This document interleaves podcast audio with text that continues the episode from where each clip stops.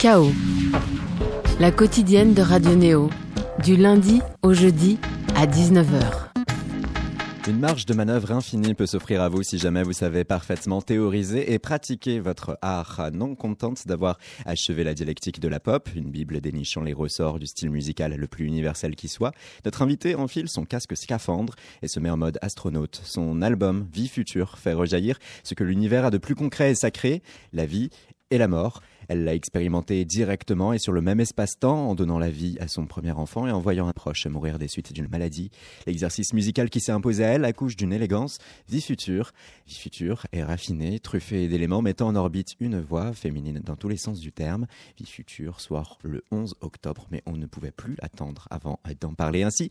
Ce chaos s'articule autour de Agnès Guéraud. Bonjour, bonsoir. Bonsoir. La Féline est ton nom d'artiste. Comment ça va? Eh bien, ça va très bien. Comme je disais, je suis, je suis un petit peu endormie parce que les, les bébés se lèvent tôt. et, que, et que maman a fait un peu la fête hier soir. C'est pas bien ça. C'est ça. Voici le morceau d'une adulte irresponsable, Palmier sauvage, le premier titre de l'album de La Féline.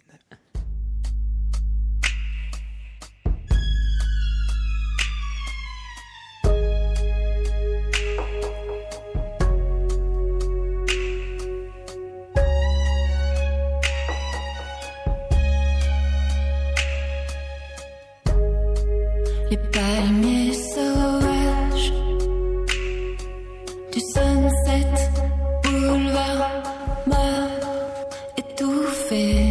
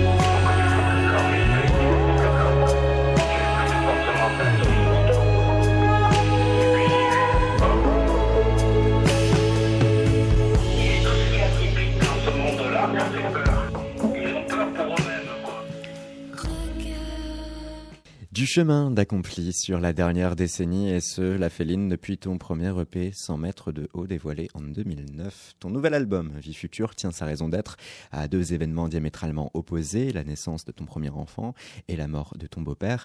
En 2009, voilà comment tu raisonnais. La musique du quotidien, décrire sa vie, ça m'a toujours fait chier, même à l'écoute. Je préfère les gens qui me racontent des trucs invraisemblables, et cela m'en dit plus sur la vraie vie qu'un truc qui prétendument parle de la vraie vie. Si c'est pour dire on est tous pareils, on fait tous un peu les mêmes choses, on prend tous le même métro, je préfère le Mystery Train que le métro. Fin de citation. Ça, c'était sur le blog Froggy's Delight. Cette même vie qui t'a récemment mis à l'épreuve, est-ce que euh, aujourd'hui ta pensée reste similaire? Euh, oui, si tu euh, si tu abordes la chose, euh, comment dire, euh, dialectiquement. Le mot est lâché. Non, euh, Vie future, c'est c'est un disque. euh, en fait, euh, ouais, depuis toujours. Je, bien sûr que je parle de ma vie Hmm. dans les chansons et Adieu l'enfance, euh, qui est un morceau peut-être le plus intime euh, Hmm. que le, le premier morceau aussi intime que j'ai pu écrire, qui, qui a touché pas mal de gens.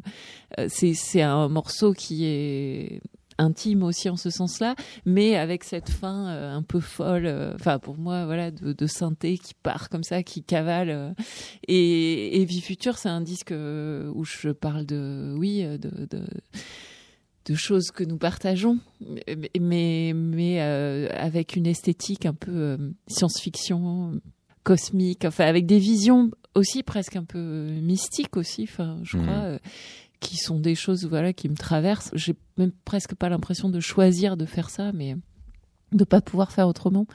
Et donc euh, voilà, c'est pas tant le thème de la vie en général, parce que évidemment qu'on parle toujours de sa vie, mais mais dans la manière de faire, euh, ouais, je j'aime bien projeter une imagerie, Ouais. et quelque chose qui entraîne euh, en effet au-delà de l'ordinaire, tout simplement parce que je trouve que la réalité n'est pas ordinaire en fait. Donc j'ai envie de donner euh, cette plutôt laisser entendre cette étoffe euh, extraordinaire du quotidien. L'album sortant le 11 octobre sur le label Quaidan, on ne peut se permettre d'en dévoiler plus que les deux singles officiels Palmier sauvage que vous venez d'entendre et Effet de nuit que nous écouterons en courant d'émission. Pas suffisant peut-être, hein, mais, mais, on peut ruser afin de donner des aperçus et de t'interroger sur le sens de ta création avec euh, notre toute nouvelle séquence L'ai-je vraiment écrit là? Sur une poignée de minutes, Agnès, on va jouer avec toi, te lisant des paroles que tu as chantées ou non sur ton projet. À toi de deviner si ce que l'on lit vient vraiment de toi, d'indiquer le titre du morceau et à partir de là de tout expliquer. Es-tu prête? Nous sommes si inconscients qu'importe la direction du voyage à Citer, il me ramène à toi, j'en tremble et tu es là car près de toi, c'est chez moi. Oui, c'est de moi. c'est dans Voyage à Citer. Euh, Ce morceau. Ouais, qui est, qui est un morceau. C'est marrant, j'ai j'ai peu de morceaux euh, d'amour de couple, on va dire. Et ça, c'est un peu un morceau euh, qui s'adresse à quelqu'un avec qui je, je vis euh, depuis longtemps et j'ai l'impression que ça fait pas longtemps parce qu'en fait, on a vécu tellement de choses différentes et qu'on a grandi ensemble que que voilà, c'est une espèce de traversée euh, cosmique aussi parce que ça traverse toute notre existence entière. euh, ouais. Et j'ai samplé à la fin du morceau, il y a un petit sample du, du cœur de de mon bébé quand au troisième semestre de l'échographie j'ai demandé à l'échographiste est-ce que je peux enregistrer? Elle m'a pris pour une tarée et, euh, et en fait il y a un sample de voilà de son cœur qui bat euh. Donc tout ça est très euh, ouais c'est une déclaration toute toute simple en fait mais euh, Mais très symbolique et qui vient Ouais. immortaliser euh, et graver dans le marbre Ouais. cet heureux événement. ouais aussi. Demain, quand tu te réveilleras dans ton lit de l'au-delà, baigné de pleine lumière, le corps léger, l'esprit clair, promets-moi, promets-moi de ne pas pleurer pour nous en bas. Ouais, c'est c'est tant que tu respires. En fait, bon, c'est un morceau euh, que j'ai du mal à chanter sans pleurer. Euh, Le pire, c'est que quand je le chante, si les gens pleurent, donc, ça fait- donc maintenant, il va falloir que j'apprenne à pas pleurer dessus parce que ça va vraiment faire trop. Comme c'est un morceau, voilà, sur quelqu'un que je venais de perdre, que j'ai Mhm. écrit euh, quasiment un mois après sa mort. euh, c'est pas que ça m'amusait, mais euh, ça m'aidait à l'écrire que de commencer par cette phrase "demain quand tu te réveilleras", quoi. Ouais. Avec que- euh, voilà en, parlant d'un au-delà auquel je, je je crois pas je crois pas Mais se raccrocher au fait qu'il y a un demain malgré tout. ouais C'est la première fois que tu es confronté dans ta vie personnelle à la mort d'un d'un être.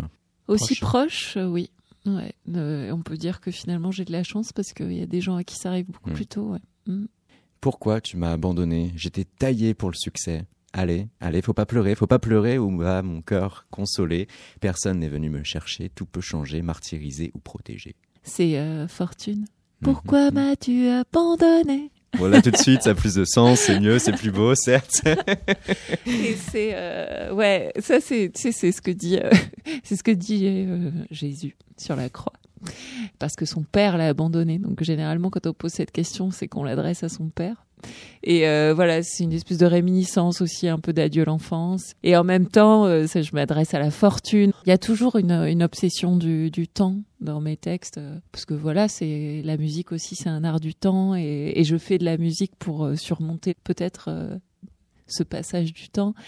Et ce qui est génial avec la musique enregistrée, c'est que tu peux play it again, tu vois, Ouais. à l'identique, écouter la voix des morts euh, à l'infini. Donc il y a quelque chose de. C'est vrai que tu trompes la mort euh, par Ah bah, l'enregistrement, c'est. Ouais, ouais, très puissant de ce point de vue-là. Ça a quelque chose. Tu restes accompagné par. euh, Voilà, et, tu, et, et tu av- sans même que les gens soient morts, ils sonnent comme des morts. Enfin, déjà, tu vois, à la fois tu sonnes comme un vivant euh, Mm. sur un enregistrement, mais euh, mettre une énorme réverb, enfin tout ça, ça évoque un univers qui est très gothique, qui est très fantasmagorique ou fantomatique.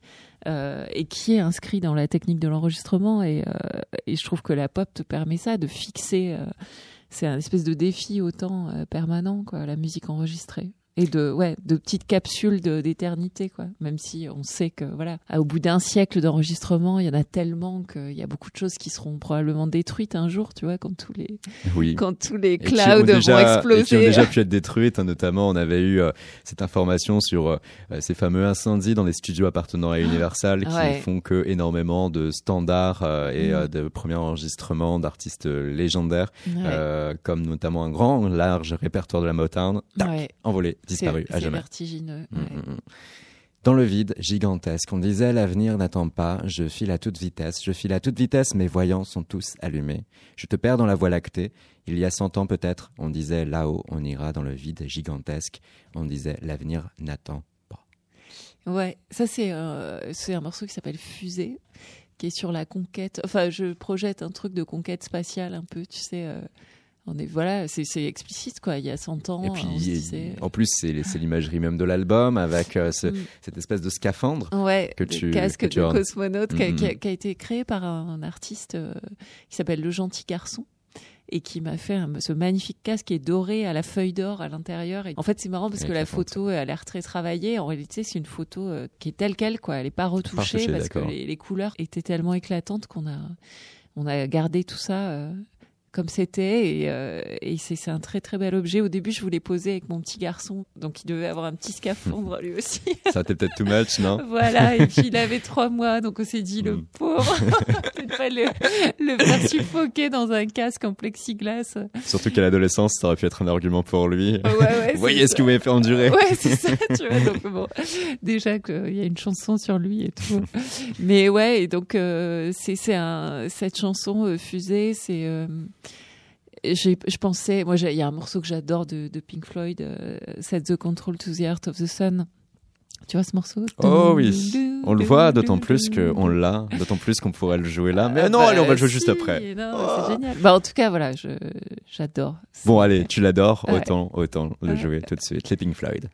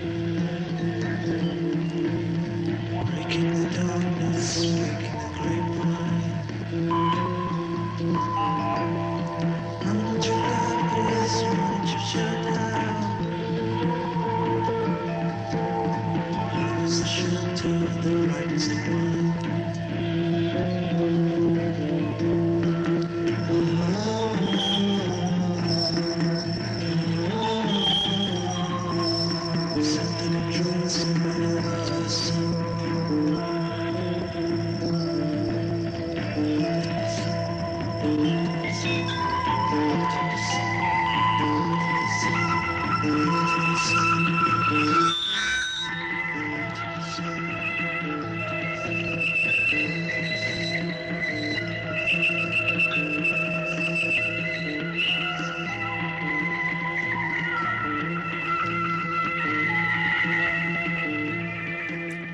Et oui, les Pink Floyd, Celt, The Controls to the Earth of the Sun, enregistré depuis les studios de l'ORTF à Paris, c'était en 1969. Dans le texte, hein, euh, tu, tu, fais signifier, hein, euh, via euh, d'ailleurs un texte promo signé Blandine Renkel, que ton disque est cosmique, qu'il y a de la cold wave, que tu puisses des inspirations dans des chansons spatiales de Pink Floyd, citant précisément celui-ci. Alors que d'un point de vue textuel, on a eu là un petit aperçu. On voit aussi que tu peux interpeller directement Dieu, jouer sur la vie, la mort et l'aspect cosmique que l'on peut avoir euh, de, de la vie. Euh, on a été plutôt euh, bienveillant, hein, tu as vu, hein, on a développé vraiment des textes que tu as bien écrits, que tu as euh, chanté.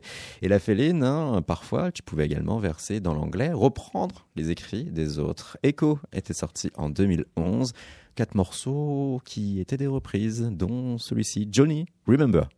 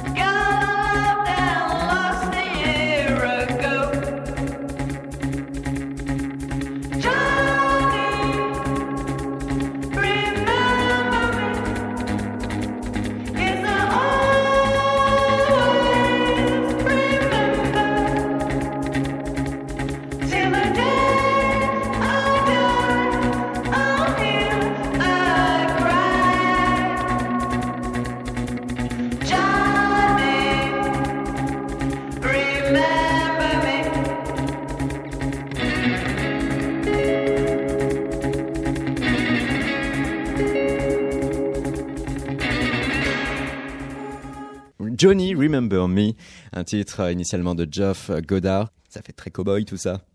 Ouais, alors c'est marrant parce que c'est des Anglais, hein. c'est un Anglais, euh, Jeff Goddard, c'est l'arrangement de, Joe Mick, qui est un producteur anglais un peu mythique, euh, enfin assez mythique, et qui, euh, pour le coup est aussi une inspiration pour Vie Future, parce qu'il y a un disque de Joe Mick qui s'appelle euh, I Hear a New World. Mm -hmm. J'entends un nouveau monde. Voilà, et où il joue en fait énormément sur des machines modulaires, des synthétiseurs modulaires et de l'écho.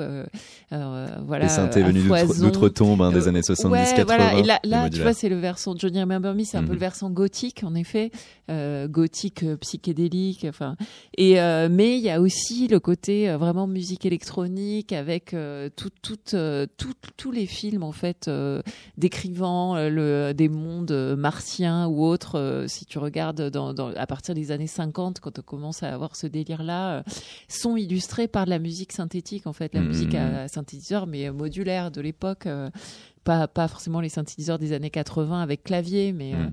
et, euh, et donc pour moi le, le son synthétique est très lié à la projection qu'on a eue du futur euh, au XXe siècle. C'est pour ça qu'aussi c'est un album très synthé, Vie future. Même si je vais me sur scène, je suis avec une guitare, mais je mets des effets justement qui qui transforment un peu la guitare en synthétiseur, tu vois. Donc euh, On va parler hein, de mais l'approche voilà, donc musicale. finalement, tu euh, vois, Joe Meek, la eh ben, il Ouais, est toujours là euh, dans mes inspirations. Et qu'est-ce que qu'est-ce que tu recherches, euh, Agnès, par définition, dans une bonne chanson, lorsque ce sont les autres qui le font? Et qu'est-ce que tu recherches dans une bonne chanson lorsque tu en es l'artisan? En gros, quelle différence tu as dans tes critères lorsque tu passes d'auditrice à chanteuse? C'est intéressant ça, parce que euh, je crois que quand tu chantes, euh, t'es quand même un auditeur aussi assez instantanément. Mais comme chanteuse de façon évidente, euh, l'idée de la scène m'accompagne toujours au sens où il va falloir assumer ce que tu dis. Tu chantes en français, il faut que ça soit, euh, faut que tu touches à une vérité, quoi, à quelque Mm. chose de fort et, et que tu vas pouvoir adresser aux gens. Donc euh, ça c'est très très important Euh, et peut-être que c'est pas cette question-là qui gouverne mon écoute. Euh, mon écoute elle va d'abord être accrochée par euh, probablement les mélodies, euh, euh, mais bon si quand même l'expressivité. Tu sens des fois des musiques où les gens euh, font genre mais ils font pas, ils te parlent pas vraiment. Tu sens que c'est faux. Ouais, enfin Mm. c'est faux ou du moins ça arrive pas. à- Parfois euh, on n'y arrive pas. C'est pas Mm. qu'on ait une mauvaise intention, mais bon voilà, quand j'écoute un morceau d'Anne Sylvestre, je sens que là elle me, elle me le fout dans la gueule quoi, et, et- et j'aime bien. Donc euh, ou euh, je sais pas un morceau de Robert Wyatt. Mais pff, en fait, j'aime des choses très différentes, comme beaucoup d'entre nous. Il n'y a pas de formule. Ouais, quoi. ouais, c'est Tu- sûr. C'est les œuvres d'art. T'attends, t'attends quoi? Bah, t'attends qu'elles, euh, T'attends transcende. qu'elle, ouais, et qu'elle fasse pas trop semblant, quoi. Mm. Le- Bon, l'art, il y a une dimension d'apparence dans tout, dans tout art, donc il y a, y a du faux semblant, en tout cas, où il y a du, il y a de la séduction, il y a un peu de manipulation, euh, toujours. Il y a de l'envoûtement. Moi, j'aime bien être envoûtée euh, par les œuvres, mais j'aime bien euh, une fois, une fois l'envoûtement euh, dissipé, me rendre compte qu'il y avait vraiment quelque chose de très très important à dire là, quoi. Ce studio t'est familier, Agnès. Tu étais venue ici même il y a quoi Un an à peu près, sous une autre casquette. Là, c'était euh, Thomas Corlin qui recevait Agnès Guéraud, auteur. Dialectique de la pop aux éditions La Découverte. Tu interrogeais alors les ressorts et les origines profondes de la pop, Agnès. C'est relativement unique euh, en Occident d'avoir une chanteuse pop qui va aller si loin dans la réflexion. Et souvent, les artistes ont une appréhension à réfléchir la musique et leur musique. Un exemple ici avec euh, Talisco qu'on avait reçu au printemps, lui, maître dans le pop rock. C'est vraiment des choses qui m'échappent complètement.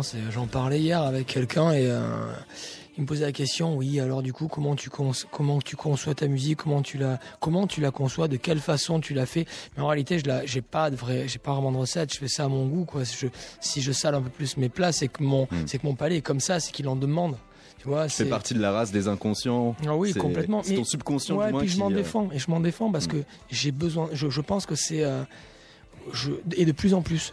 Dès que je m'en approche, j'essaie de me détacher de tout ce qui peut intellectualiser ma musique. ouais, c'est la part du mystère qui, pour toi, fait ce que tu es. Ouais, ouais, ouais, complètement. ouais. Non, mais cette c'est même nécessaire. Agnès, alias la féline, tu as encore l'esprit léger, la créativité féconde Bon, ça, est-ce peut-être n'est-ce pas à moi d'en juger, mais euh, je, pour moi, euh, la part d'intellectualisation, euh, il y a plusieurs choses. J'ai jamais été initiée en fait à, à l'étude de la musicologique de la musique. Donc, quand je fais de la musique, de toute manière, je suis obligée d'être instinctive parce Mhm. que tu vois, c'est pas. Tu n'as pas de la appris le conservatoire, solfège, Voilà. etc. etc. Voilà, donc pour Mm. moi, la magie, l'innocence, il y a une, Mm. euh, une phrase de McCartney qui dit Ignorance is bliss, tu vois. Oui.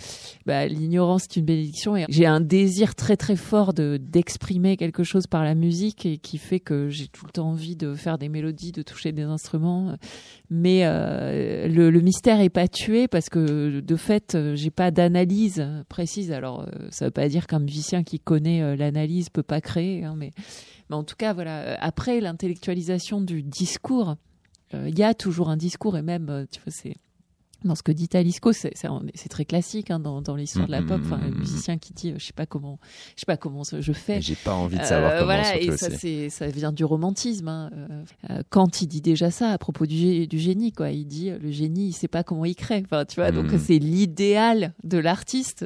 C'est l'artiste qui dit euh, je. Ne pas je- nommer la chose, voilà, ça permet je- aussi de la fantasmer, l'idéaliser voilà, en des petites voilà. formes. Or, or c'est quand même un discours qui Mhm. est tenu sur ton propre travail. Donc en fait, C'est déjà de la réflexivité. Mais euh, après, voilà, il faut la difficulté, euh, mais qui s'est présentée à moi pour le livre aussi, c'est d'arriver à expliquer sans tuer l'objet, quoi. Euh, pourquoi, pourquoi expliquer les choses Ça serait les, les dissoudre Non, je pense pas. Et, et après, pour moi, l'écriture de chansons, c'est presque une autre partie du cerveau. euh, Ah, T'arrives quand même voilà, encore à dissocier ah ouais, les deux choses. Ça pas... Parce, Parce que, que tu vois, quand tu écris mon livre, voilà, il fait 600 pages. euh, le, le discours, tu as, un boulevard, en fait, pour expliciter les choses, alors que la musique, une chanson, c'est le règne de l'implicite, quoi.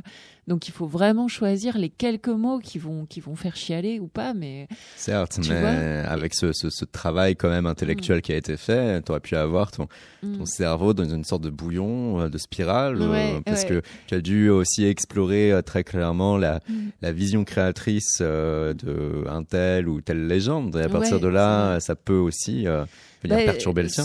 en fait, c'est plutôt la musicienne qui a instruit la théoricienne. Tu vois, c'est Hmm, pas euh, D'accord. Tout à coup la, ouais, l'institutrice qui débarque euh, chez, l'artiste et qui euh, range tout. quoi. C'est pas du tout comme ça que ça s'est passé. C'est plutôt, euh, voilà, je, je me suis mise encore plus à l'écoute de la musique et encore plus à l'écoute des artistes et encore plus même à l'écoute de ma propre pratique musicale, pas nécessairement disciplinée d'ailleurs. Donc ça t'a aidé consciemment à atteindre, tu penses, un autre niveau de s'intéresser comme ça au fondement de la pop de près? Ouais, je, je, je pense, tu vois, je, c'est ça qui est intéressant aussi, c'est je sais pas quels vont être les effets euh, de ce livre. Je sais qu'il fallait que je, l'écrive.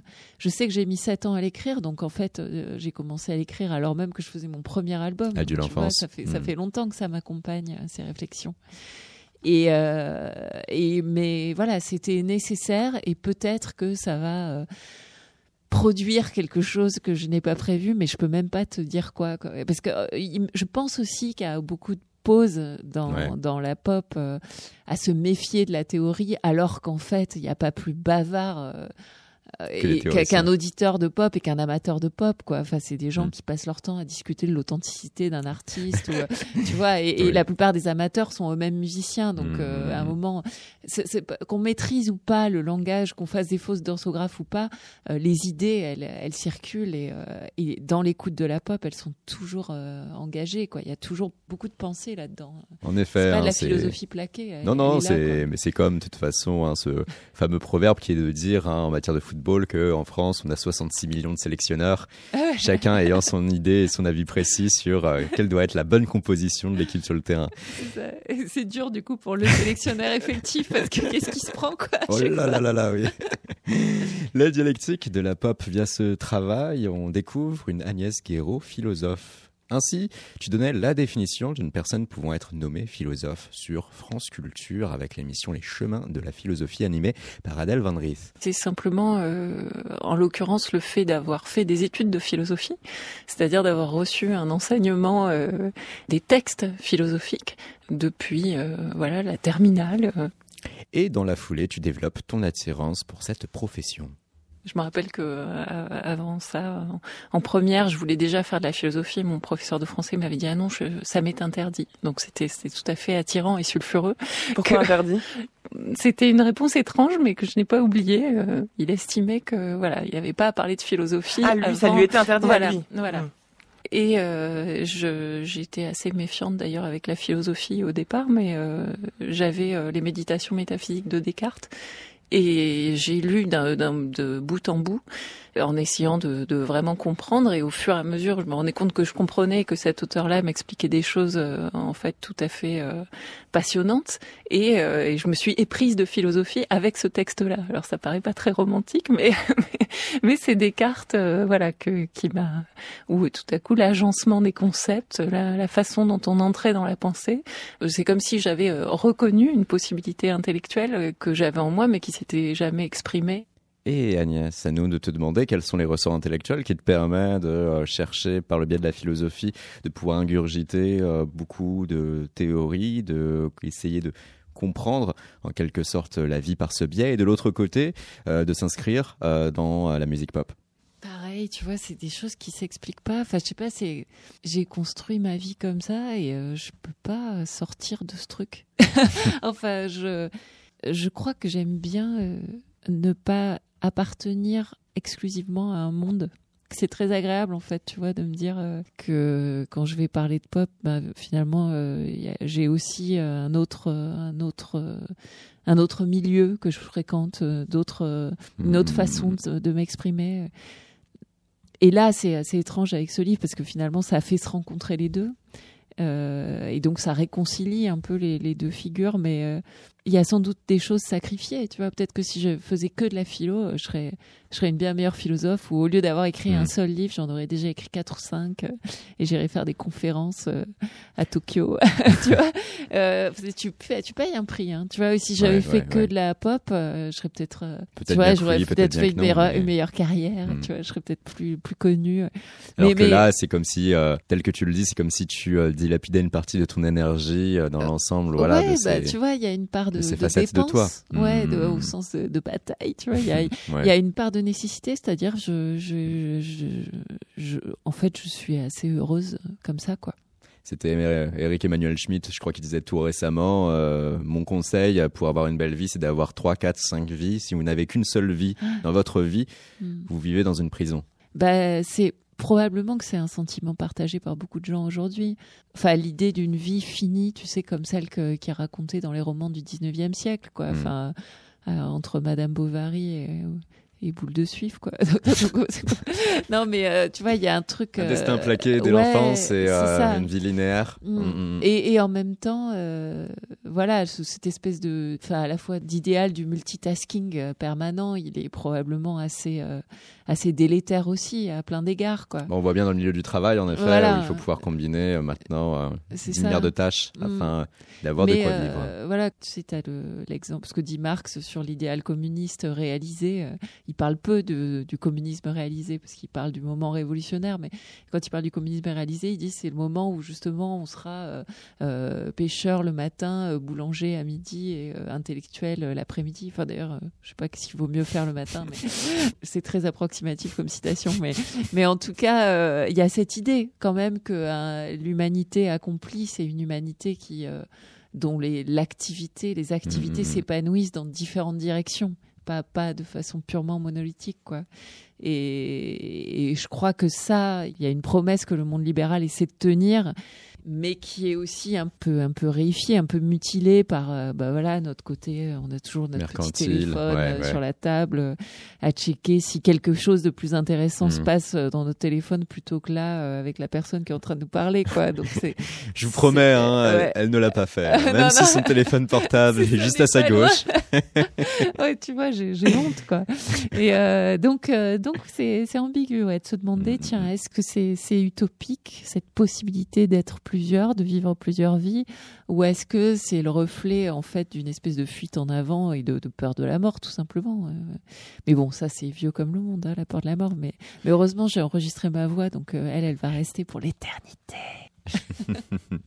Un téléphone portable, c'est bien quand même parce que ça permet de donner l'heure. Et le compte à rebours, là, avant ton prochain album, nous indique trois semaines. En début d'émission, tâchait d'appréhender le texte, maintenant la musique. Et pour cela, c'est bien des points de comparaison. Un medley de notre cru de tes deux derniers albums en date.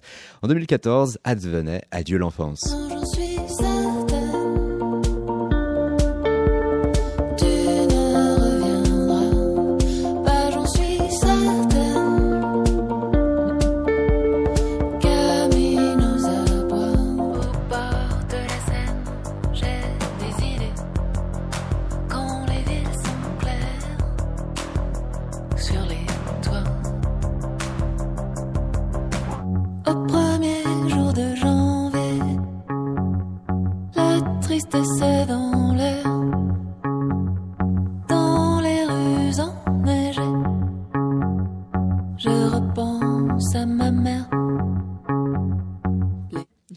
Adieu l'enfance, tu vas puiser Agnès dans tes propres ressources en composant, je cite, l'essentiel des chansons seul avec un petit 8 pistes et une petite console de jeu Nintendo DS que euh, ton comparse Xavier Thierry t'avait euh, prêté et avec lequel tu pouvais programmer des séquences rythmiques rudimentaires. Un disque fabriqué avec un clavier JX3P, une TR-808 Roland, une guitare et une basse. C'était tout ce qu'on avait. Et ça, C'était déjà pas mal. Hein. Ouais, c'est C'est vrai. 808 en, en 2014, elle coûtait déjà cher. Puis deux ans plus tard, deux ans plus tard, toujours sur le label Quaidan, l'album Triomphe.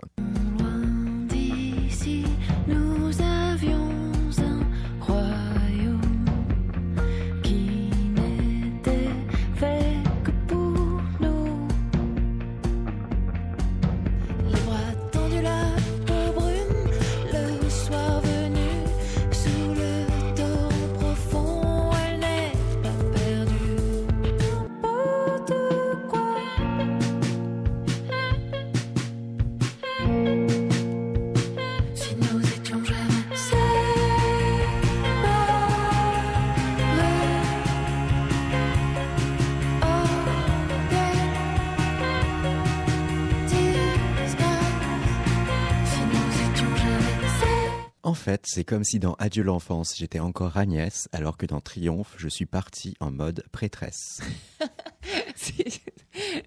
Ouais, c'est vrai. Ce qui est marrant, c'est que euh, à chaque fois, après avoir fait un album, je me dis non, mais là, je pourrais pas faire mieux. un petit moment de mégalomanie comme ça. Et puis, euh, et puis c'est marrant. Et puis finalement, la vie fait qu'il y a d'autres inspirations.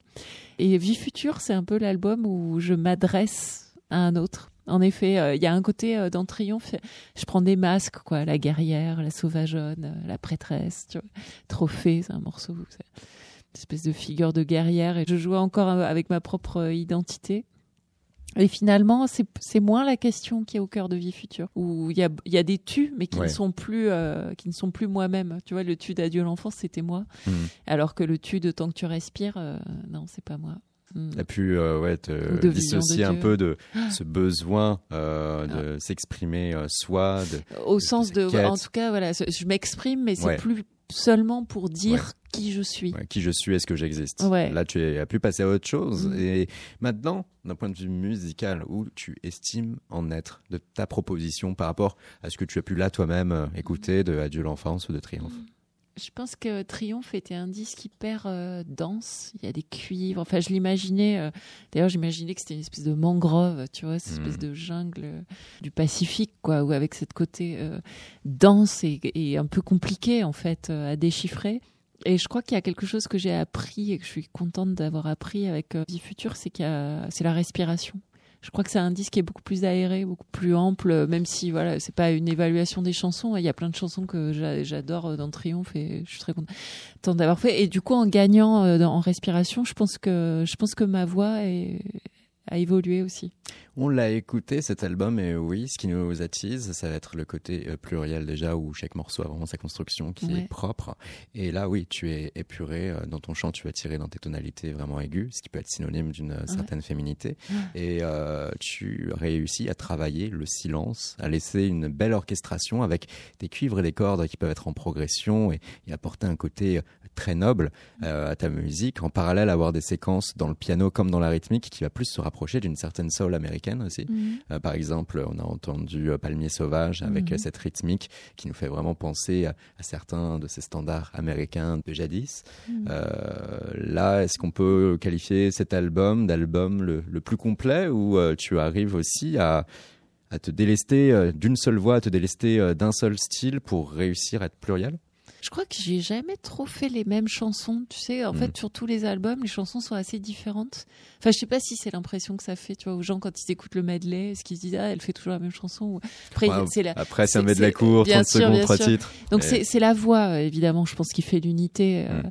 Mais moi, euh, je, je je peux pas, tu vois, ce truc de faire une formule. Je me rappelle quand j'étais, euh, quand j'avais fait mon mon premier morceau qui avait intéressé comme ça des maisons de disques, c'était Mystery Train et, et et les maisons de disques voulaient que j'ai j'ai dit Mystery Train derrière quoi. Et moi j'étais là, bah non. Et donc je je fais pas les mêmes chansons. euh, jamais. Euh, je crois que Triomphe, c'est un, album très divers aussi, en fait. euh, et, mais Vie future, donc échappe pas à la règle. Ouais, je pense que je progresse, ouais. Je, je crois. Je sais pas si c'est mieux, c'est pas ça, mais je crois que la prod est. Je peux me permettre de, de le dire parce que c'est c'est beaucoup aussi le travail de Xavier Thierry. Je trouve que ce- le travail qu'il a fait est sublime, quoi, sur, sur les textures et tout. C'est Demain, un nouveau single. ouais, effet de nuit. Et tu penses que ça va être une autre preuve musicale, euh, Une autre? Une autre preuve de euh, ce que euh, tu offres aujourd'hui en matière de, de production, mais aussi de composition, d'interprétation Bah, qui à qui euh, voudra bien écouter euh, bah, attentivement, ouais. Je pense que, en tout cas, je pense que si on si on veut faire confiance à cette musique, elle se laisse écouter plusieurs fois, ouais. On écoute et on en parle.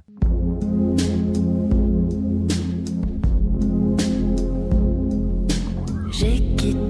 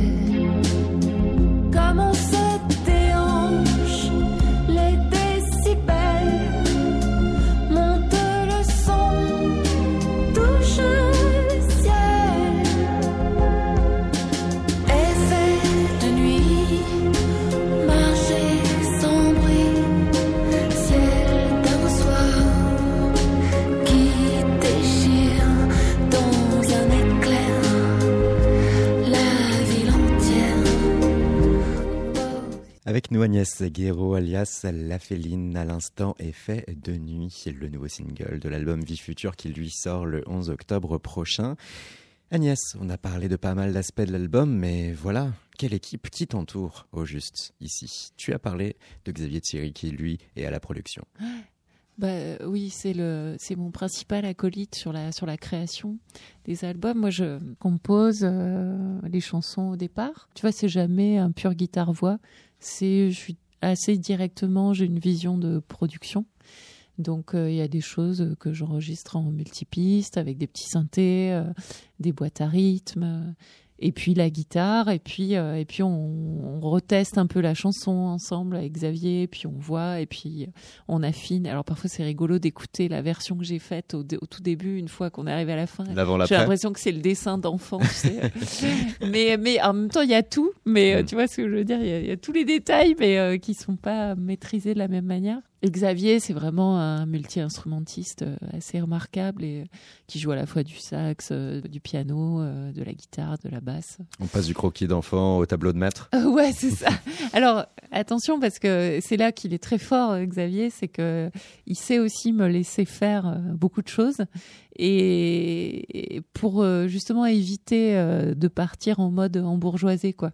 Moi, je, je voilà. Ah, Parce tu que, peux être un peu trop baroque. tu, ouais, et puis tu peux très vite perdre une émotion qui Mm. était dans la démo. Et tout à coup, tu, tu, voilà, tu enrichis trop les choses et puis on perd euh, l'essentiel, en fait. Donc, il est, il est suffisamment musicien et, euh, et il me connaît suffisamment pour, pour laisser respirer ça. Et, et puis, si on doit reprendre, ben, plein d'éléments de ma version du dessin d'enfant, et ben, on va, on va, on va les garder, quoi. Parce que, parce que c'est là que l'émotion était. On peut retirer là aussi un certain nombre des mots que tu as pu prononcer euh, par le passé, le combat éternel pour rester simple. Ouais, Ouais. c'est vrai. On, le retrouve.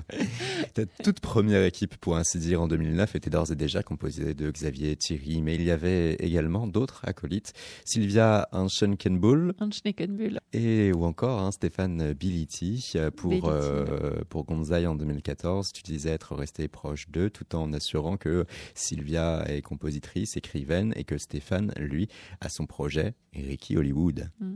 Tu es encore proche d'eux Ouais, ouais, bien sûr. ouais. Oui, oui, oui. Je suis assez, euh, je suis assez fidèle en fait. Enfin, euh, en gros, les gens qui m'ont accompagné euh, à un moment donné, soit ils sont encore là à m'accompagner, soit on est vraiment très amis.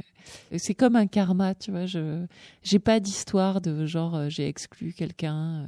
suis- Un jour la féline, toujours la féline. Ouais, ouais, il y a un petit côté comme ça. Après, je me fais peut-être des illusions, hein, mais je pense que les gens qui ont joué avec moi, euh, on garde des rapports euh, assez euh, hyper affectueux, quoi. Mm. Ricky Hollywood, de quoi s'agit-il? Un extrait tout de suite sur Radio Neo.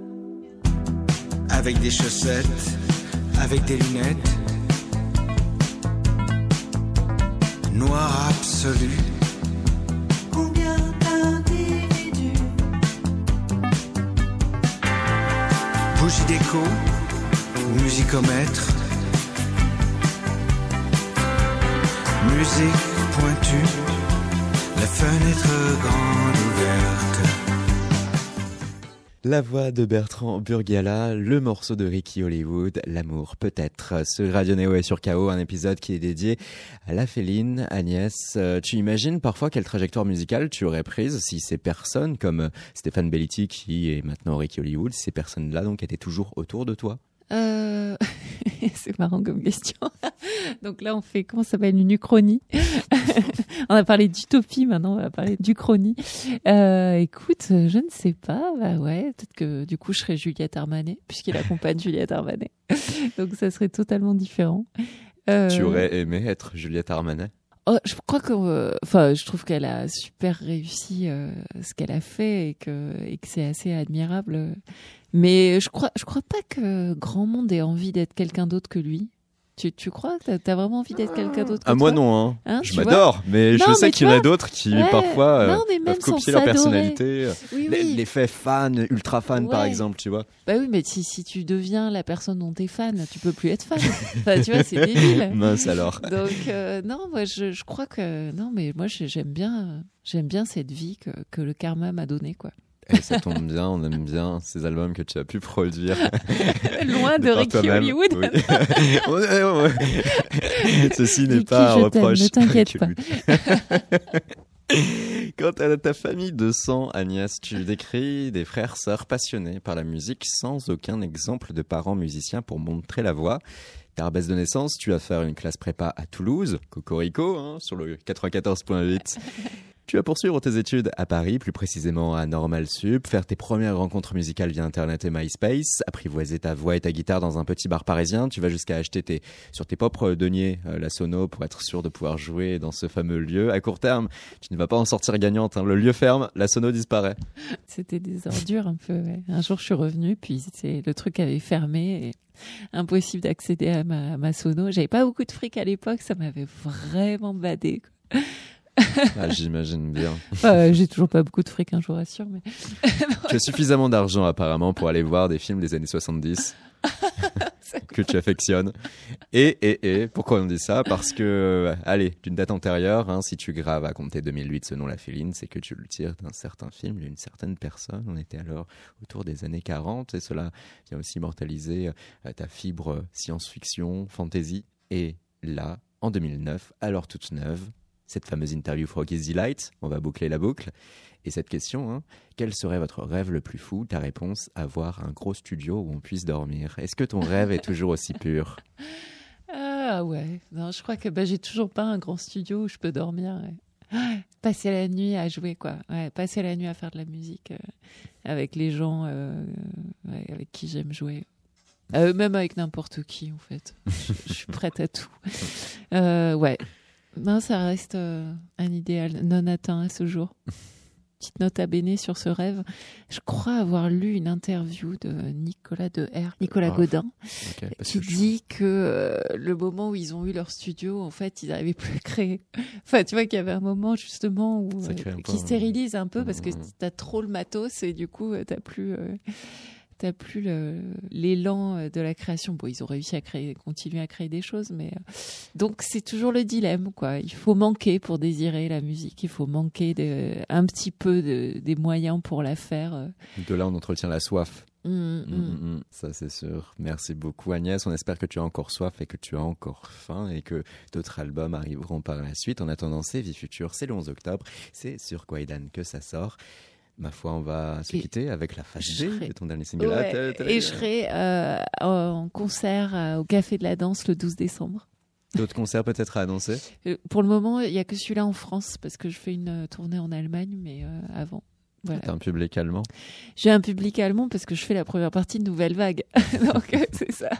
J'espère que je vais avoir un public allemand suite à ces concerts. Nouvelle vague qui fête ses 20 ans. Ouais.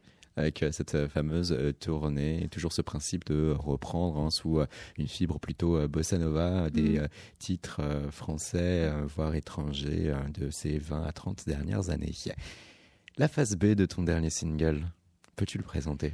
Alors, il s'appelle Vision de Dieu. En fait, c'est un truc que j'ai piqué à Verlaine, où euh, il, il raconte un rêve dans un de ses poèmes, et il dit euh, Je suis comme un homme qui voit des visions de Dieu. Et je sais pas, j'avais chanté le truc, je suis comme un homme qui voit des visions de Dieu. Et puis je me suis dit, bah non, je suis comme une femme qui voit des visions de Dieu.